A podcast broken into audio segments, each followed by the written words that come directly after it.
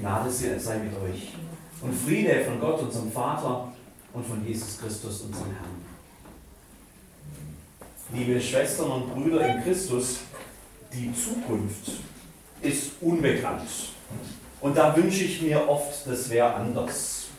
Wie oft habe ich mir schon gewünscht, ich könnte irgendwie genauer wissen, was auf mich zukommt, wie sich diese Welt weiterentwickelt, welchen Herausforderungen ich mich stellen muss, die noch auf mich zukommen, wie das alles funktionieren soll. Oder auch einfach, wie das Wetter nächste Woche wird. Das wäre ja auch schon nicht schlecht zu wissen. Aber ich weiß es nicht. Die Zukunft ist unbekannt. In manchen Fragen stört mich das auch nicht so arg. Also das mit dem Wetter nächste Woche, das lassen wir einfach mal auf uns zukommen und wenn es dann halt schneit, dann schneit es halt und dann schippen wir den Schnee wieder weg. Bleibt ja auch nichts anderes übrig. Manches muss man eben nehmen, wie es kommt und das ist dann auch gar nicht so schlimm. Aber in anderen Fragen, da habe ich dann schon so manchmal meine Schwierigkeiten. Wo geht es hin mit unserem Land? Werden wir weiter Frieden haben, wie wir es jetzt viele Jahre hatten? Werde ich im Alter mal genug zum Leben haben? Werden meine Kinder heranwachsen zu eigenständigen und erfüllten und zu einem guten Leben? Oder so auch ganz persönlich. Wie wird es aussehen mit meiner Gesundheit? Mit meiner Zukunft? Vielleicht auch einfach nur die Frage nach dem nächsten Schritt. Das sind alles Fragen, auf die ich keine verlässlichen Antworten habe, hier und jetzt. Und das bringt mich manchmal ganz schön ins Schleudern.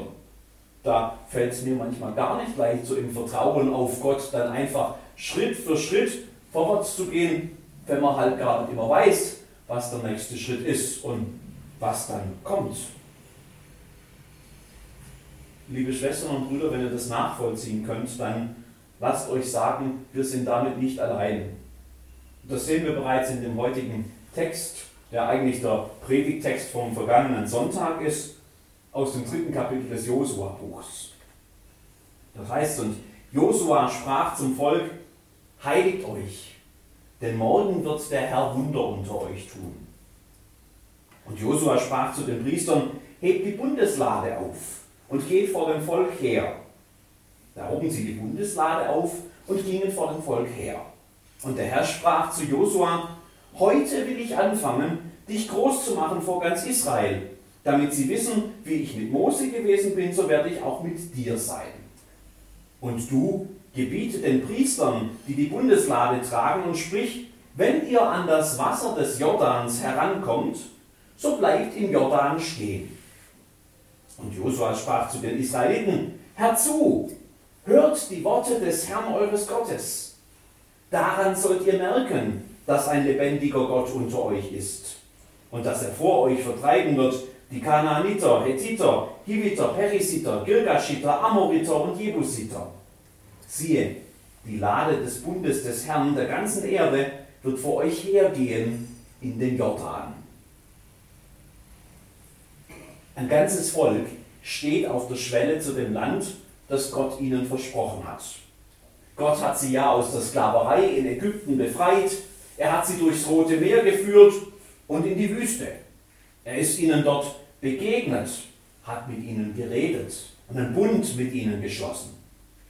Gott war treu, auch als die Generation ihrer Eltern dann irgendwie in der Wüste den Mut verloren hat und in der Folge 40 Jahre lang dort mehr oder weniger im Kreis herumgelaufen ist. Gott war da jeden Tag und er hat sie begleitet und er hat sie versorgt und er hat ihnen so vieles versprochen. Und jetzt, endlich, nach so langer Zeit, jetzt wird sich zeigen, ob Gott tatsächlich seine Versprechen hält. Israel steht an der Schwelle, an der Grenze zum gelobten Land, am Jordan. Über den Jordan gehen. Das sagen wir heute, wenn wir meinen, dass jemand stirbt. Da hat es dann irgendwie so einen schalen Beigeschmack, diese Redewendung. Dabei ist der Ursprung dieser Redensart ganz anderes. Über den Jordan geht man ins gelobte Land. Auf der anderen Seite des Flusses, da liegen diese herrlichen Verheißungen Gottes, ein Land, wo Milch und Honig fließt, hat er gesagt. Über den Jordan gehen ist ein Übergang in ein besseres Leben, verheißungsvoll und voller Hoffnung.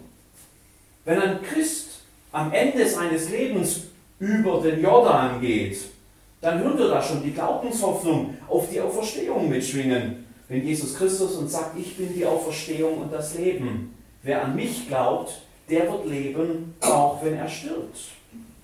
Über den Jordan, da ist Gottes neue Welt. Spannend und verheißungsvoll und heiß ersehnt. Also natürlich will ich über den Jordan. Vielleicht noch nicht jetzt gleich, aber eines Tages auf jeden Fall.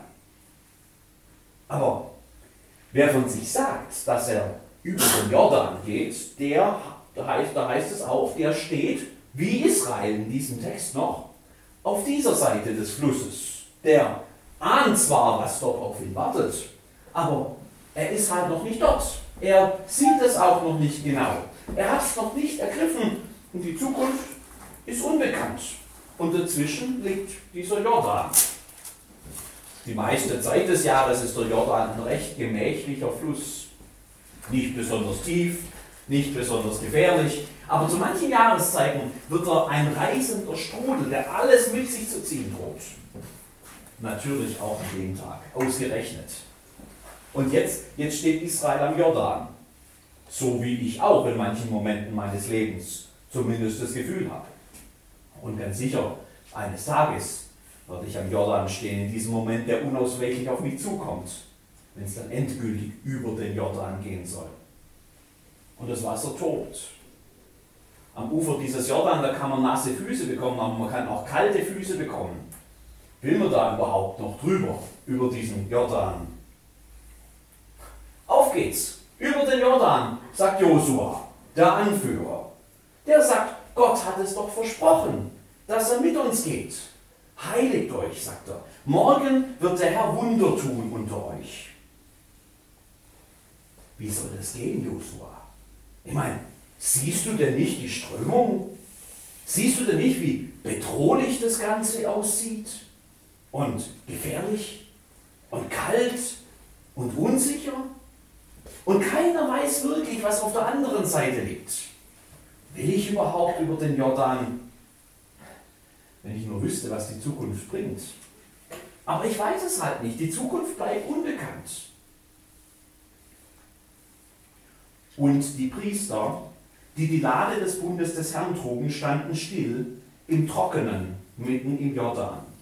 Und ganz Israel ging auf trockenem Boden hindurch bis das ganze Volk über den Jordan gekommen war.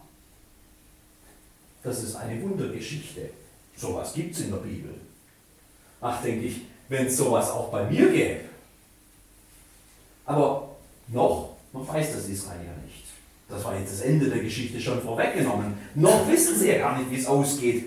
Und doch, eigentlich hätte man es wissen können. War denn sowas nicht schon mal geschehen?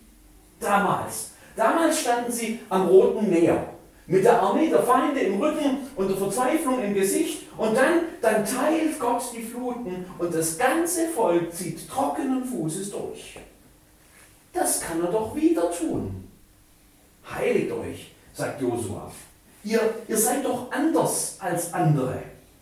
Anders als die, um Paulus zu zitieren, anders als die, die keine Hoffnung haben, sagt er im Thessalonicherbrief. Morgen wird der Herr Wunder tun unter euch, sagt Josua. Ich meine, woher weiß der das eigentlich, was morgen passiert? Die Antwort ist ganz einfach. Der Josua, der weiß es auch nicht. Aber er weiß, was gestern passiert ist. Und dann, damals, vor 40 Jahren. Da war Gott treu. Er war da. Und er hat bereits Wunder getan. Auf ihn, weiß Josua, auf ihn kann man sich verlassen. Da wünsche ich mir, wenn ich doch auch solche Zeichen bekäme. Da würde es mir viel leichter fallen zu glauben, zu vertrauen auf Gott. Dies ist mein geliebter Sohn, sagt Gott. Und da ist plötzlich einer gekommen, der ist selbst ein Zeichen. Das größte Zeichen, das es überhaupt gibt. Gott ist bei uns, kommt zu uns. Gott liebt uns. Gott tut alles für uns, sogar bis zum Kreuz und bis in den Tod hinein. Und der Tod, der kann ihn nicht halten. Er ist auferstanden. erlebt. In ihm sehe ich sozusagen schon über den Jordan hinüber, wie es weitergeht über dieser Schwelle hinaus. Und Gott sagt mir zu, dass er mit mir über den Jordan gehen wird. Ein Zeichen. Jesus Christus, das größte Zeichen für uns und für mich. Du bist mein geliebtes Kind, sagt Gott. Nicht nur zu Jesus, sondern auch zu mir. Fürchte dich nicht, denn ich habe dich erlöst. Ich habe dich bei deinem Namen gerufen. Du bist mein. Schon mal gehört? Ach klar, bei jeder Taufe. Also bei deiner Taufe. Als Gott dir versprochen hat, dich mit hineinzunehmen in das Leben seines Sohnes und in sein Sterben und in seine Auferstehung. Also wirklich über den Jordan hinaus. Ein Zeichen. Das ist es doch, die Taufe. Ein ganz großes Zeichen. Gott hat Wunder getan, auch an mir. Auf ihn kann ich mich verlassen. Ich vermute, wahrscheinlich waren auch die Priester etwas zaghaft, als sie so den ersten Schritt ins Wasser des Jordan hineintraten. Und dann standen sie plötzlich im Trockenen, mitten im Fluss. Und ganz Israel ging fröhlich über den Jordan. Das passiert immer wieder, auch heute noch. Klar, Gott hat doch schon so viele Zeichen gesetzt. Ich weiß, auf ihn kann man sich verlassen. Das macht mir Mut zum nächsten Schritt. Auch in den Jordan. Amen.